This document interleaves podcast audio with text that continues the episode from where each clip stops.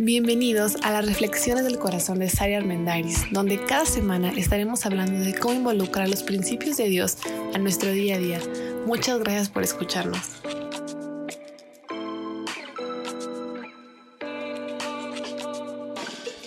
Hola, soy Saray Armendariz. Bienvenidos a este nuevo episodio de nuestro podcast. ¿Estás listo para disculparte con esa persona que tienes pendiente? Hablar acerca de los errores que cometemos, que es de todos los días y que seguramente todos cometemos muchísimos, pero de aquellos que dejamos sin resolver, de aquellos que nos sordeamos y que simplemente evitamos y no hacemos algo al respecto.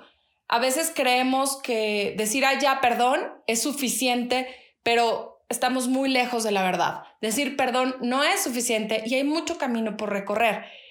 Sin embargo, es importante ir a la pregunta inicial. Antes de pensar cómo me disculpo, cómo le hago mejor, cómo restauro un poco más mi relación con el otro, tengo que preguntarme qué rige mi vida, cuál es el eje de mis acciones y cuál es la base con la cual determino cómo actúo, qué cosas hago y qué cosas no hago, qué cosas digo y qué cosas simplemente me callo. La humildad, el valor, la integridad rigen tu vida o tu vida se ve guiada por el orgullo y por el egocentrismo? Y suena muy radical la pregunta, porque yo creo que todos nos hemos visto pues a la mitad. O sea, en algunos momentos sí somos humildes y tratamos de ser íntegros, pero en otros nos gana el orgullo, nos gana el ego como que encontrar un punto medio en el cual todas nuestras relaciones se vean dirigidas por la humildad, por la integridad, por la congruencia, por el valor, pues es complicado. De hecho, es un esfuerzo sobrehumano. Pero la humildad, la integridad, el, el buscar relaciones sanas con los demás, la verdad es que tiene muchas más ventajas que vivir a la defensiva, que comportarnos siempre con base en el orgullo y con base en el ego. Y quiero hacer un paréntesis acerca de las relaciones de las que vamos a hablar hoy, de cómo pedir perdón, de cómo restaurar nuestras relaciones, pues estamos hablando de personas que son muy importantes para nosotros, o sea, que de verdad son trascendentales en lo que vamos a hacer, son personas de quienes queremos tener ciclos bien cerrados y tener las cosas bien en paz, porque son la base de nuestra propia vida. Estoy hablando de tus papás, de tus abuelos, eh, de tu pareja, de tus hijos, de ciertas amistades. Porque si es acerca de un jefe que tuviste hace 15 años y no lo has vuelto a ver, pues ya entrégaselo a Dios y perdónalo y que se acabe el asunto. Pero si es una persona que es muy importante para ti, pues vale la pena que te pongas a pensar y que yo me ponga a pensar si estoy llevando mis relaciones con base en integridad, en congruencia, en humildad, o si la antesala para comportarme con esa persona es el ego, es la egolatría, es el, orgullo, el que yo estoy bien y los demás no me importa lo que pase porque solo me importo yo. Lamentablemente, ante tantos abusos que ha habido a lo largo de muchos años, todos queremos navegar últimamente con esa bandera de es que si no me cuido yo, si no me procuro yo, pues entonces ¿por qué le voy a dar más a los demás de lo que me doy a mí? No es eso, no es ese pensamiento radical es un estoy con una pareja porque yo decidí estarlo, pero si cada uno vive en su trinchera de yo soy más importante y primero yo, pues no vamos a funcionar, porque siempre vamos a estar chocando. O sea, sí es muy importante bajarnos un poquito ese ladrillo y decir, ok, vamos a estar los dos en plano y vamos a quitarnos esa careta del orgullo y del egocentrismo un momento para poder funcionar. Todos cometemos errores. ¿Cuántos? Muchísimos. Al día no tengo idea, pero ahorita es, para mí es mediodía y seguramente ya la regué con mi esposo con el que he estado 24 horas en los últimos cuatro meses. Pues ya la regué muchísimo desde que nos amaneció a las seis y media de la mañana. Ahorita mediodía ya la regué varias veces y ya cometí varios errores, pues con mis hijos también.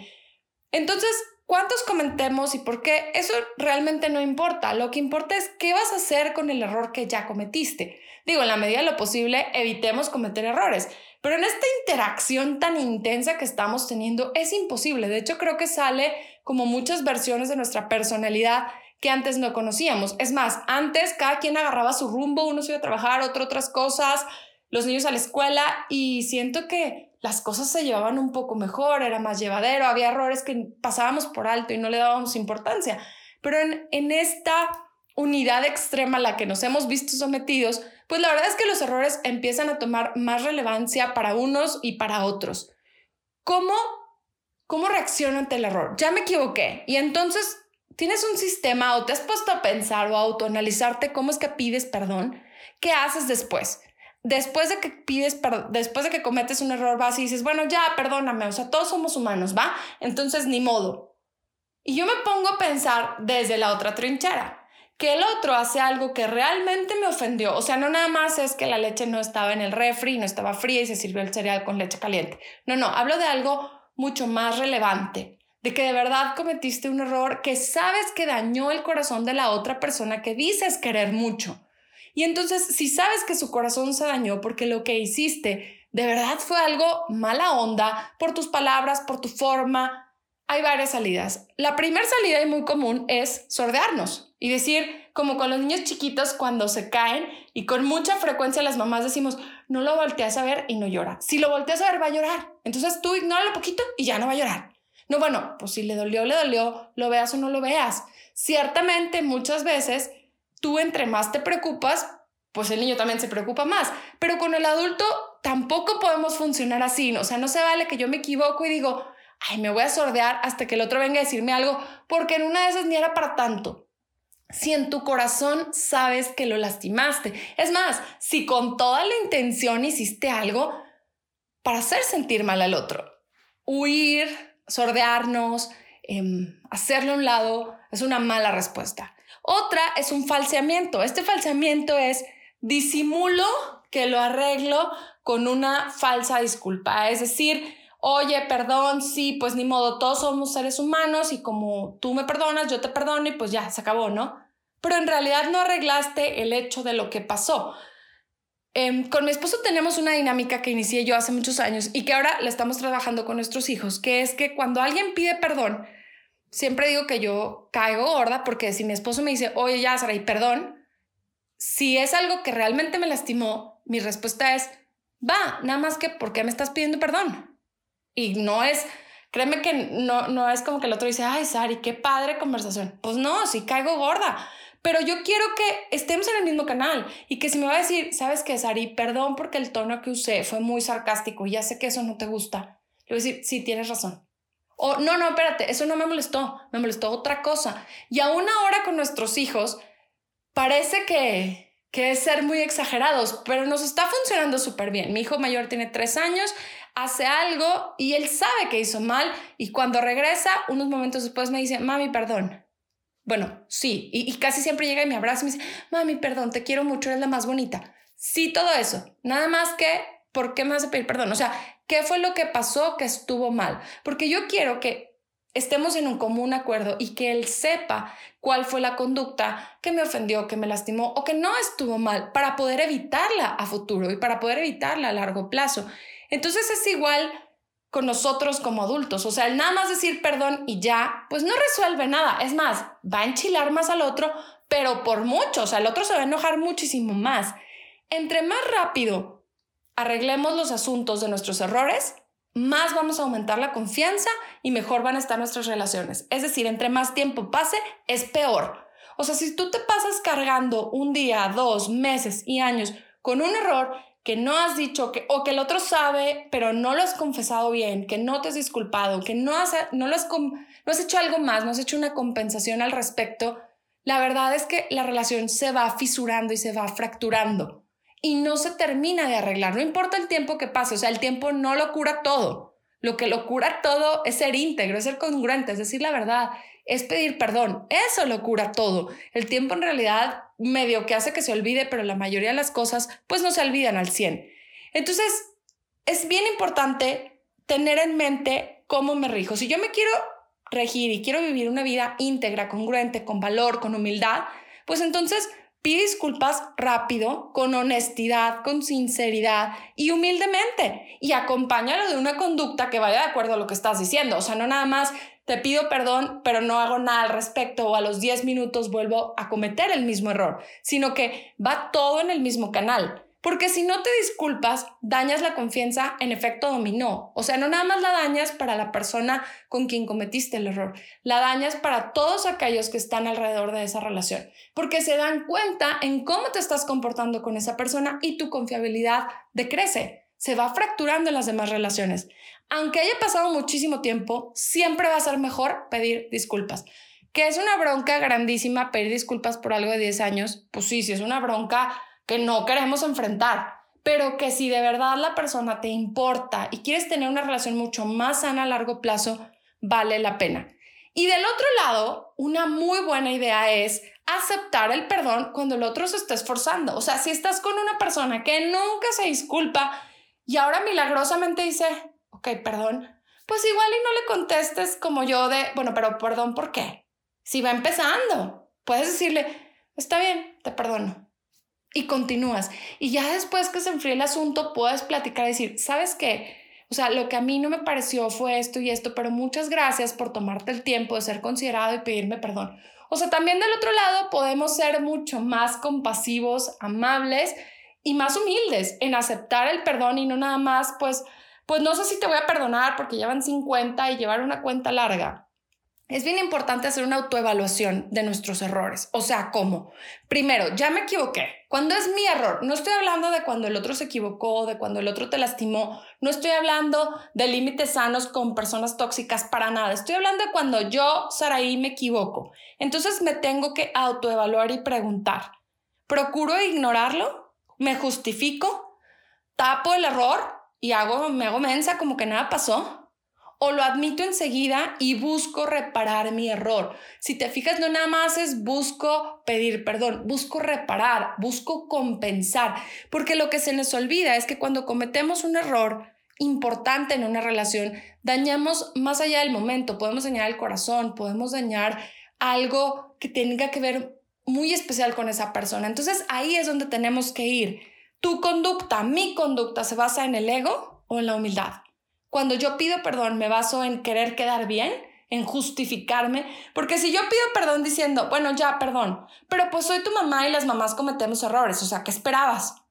La verdad, eso no es perdón, o sea, eso es choro, eso es un falseamiento y eso no hace el trabajo completo. Pero hace muchos años escuché a alguien decir, cuando pides de perdón no te justificas. Y tiene toda la razón. Es un esfuerzo mental grande, ¿eh? o sea, no es sencillo, pero cuando pides perdón, no te justificas. Hablar las cosas después es diferente y exponer la razón de por qué lo hiciste, pero no como una justificación.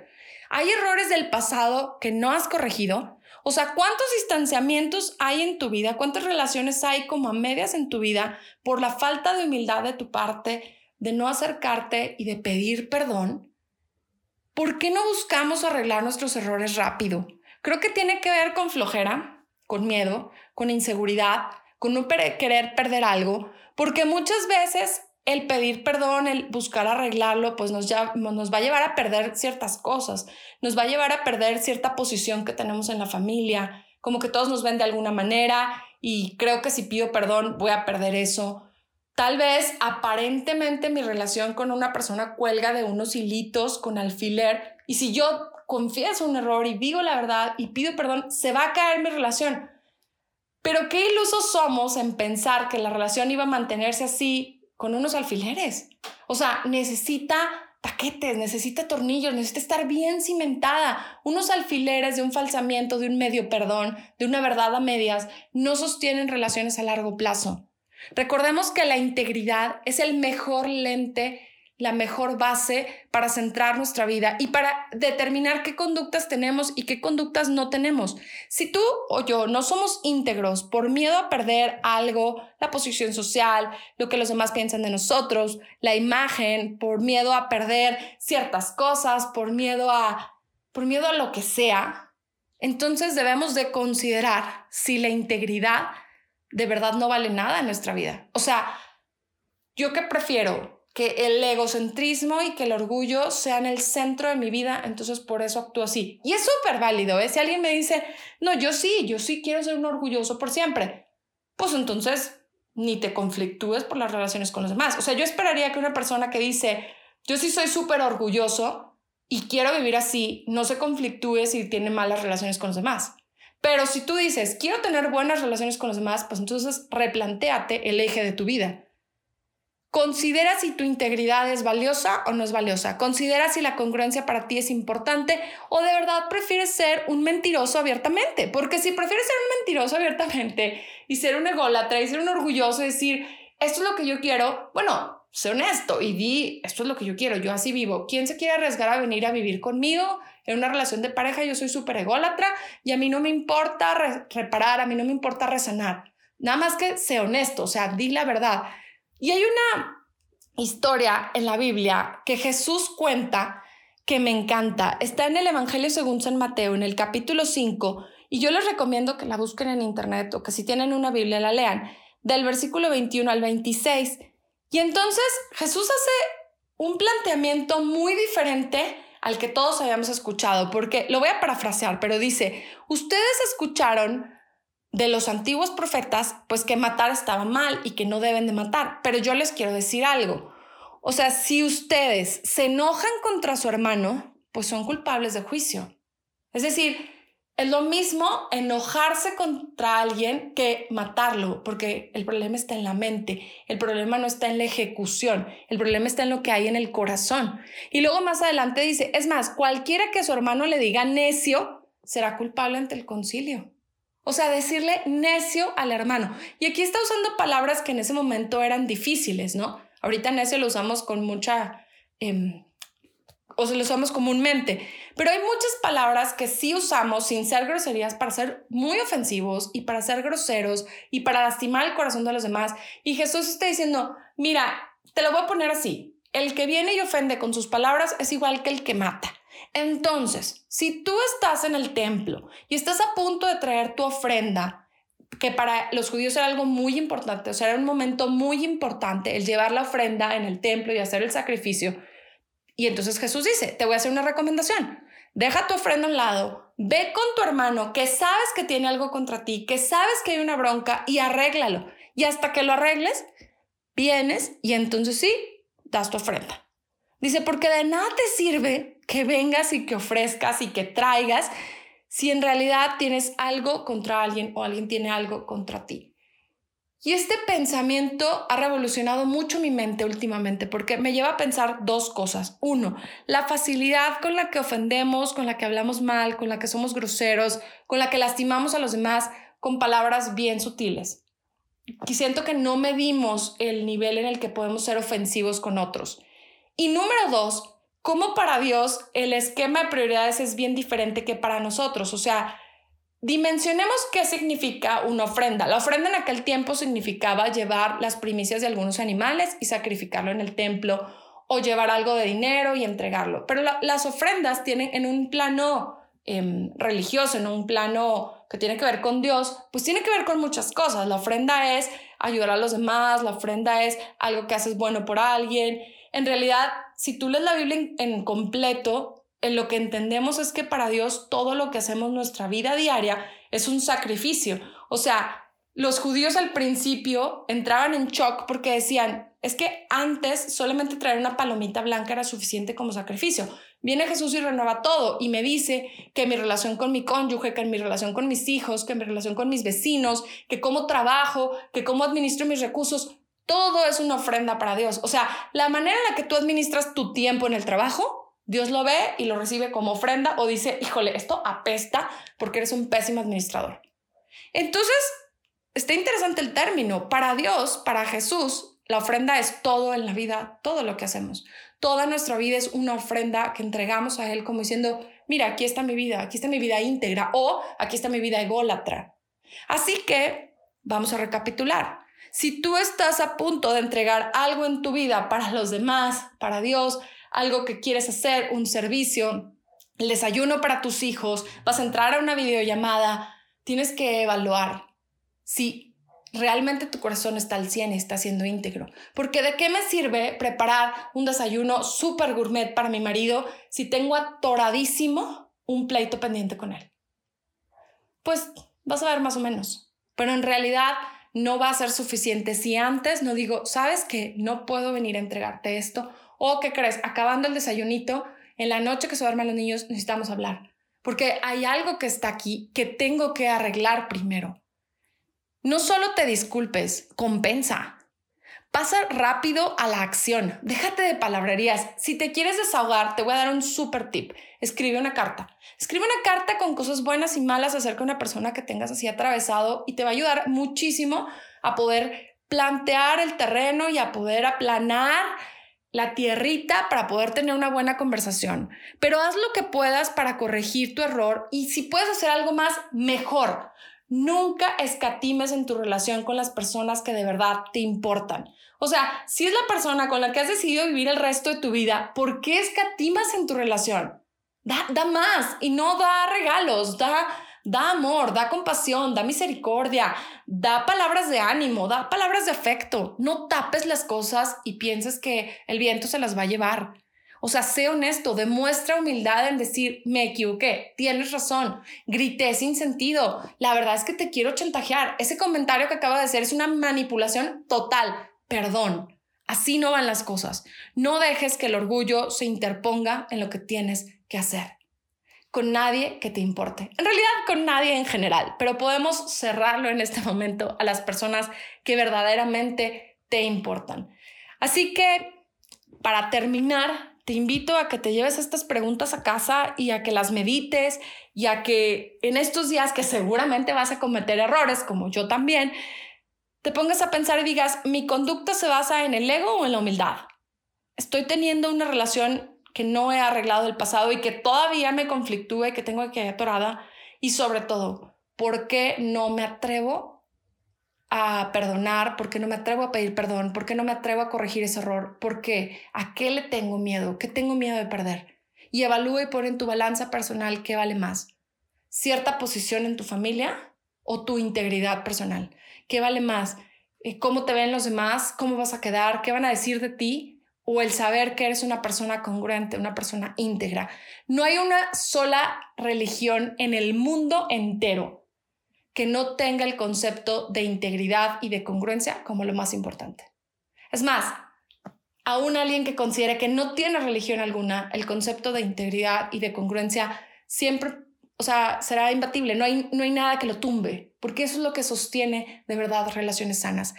Así que espero que tengas mucho en qué pensar y que te inyecte ahí una duda interesante para tus conversaciones este fin de semana. Gracias por escucharnos, gracias por sus comentarios, por saber de ustedes, por saber lo que está pasando. Nos encanta poder escuchar las historias alrededor de todo lo que estamos platicando en el podcast. Los invito a que me sigan en Instagram como arroba del corazón de Sari, donde estoy recomendando libros, poniendo quotes y haciendo muchos comentarios para enriquecer lo que estamos aprendiendo. De igual manera, pueden escuchar todos los episodios que ya tenemos aquí, eh, compartirlos con sus amigos. Eh, y bueno, nos vemos la próxima semana. Encantados de estar con ustedes. Que tengan un extraordinario fin de semana. Saludos.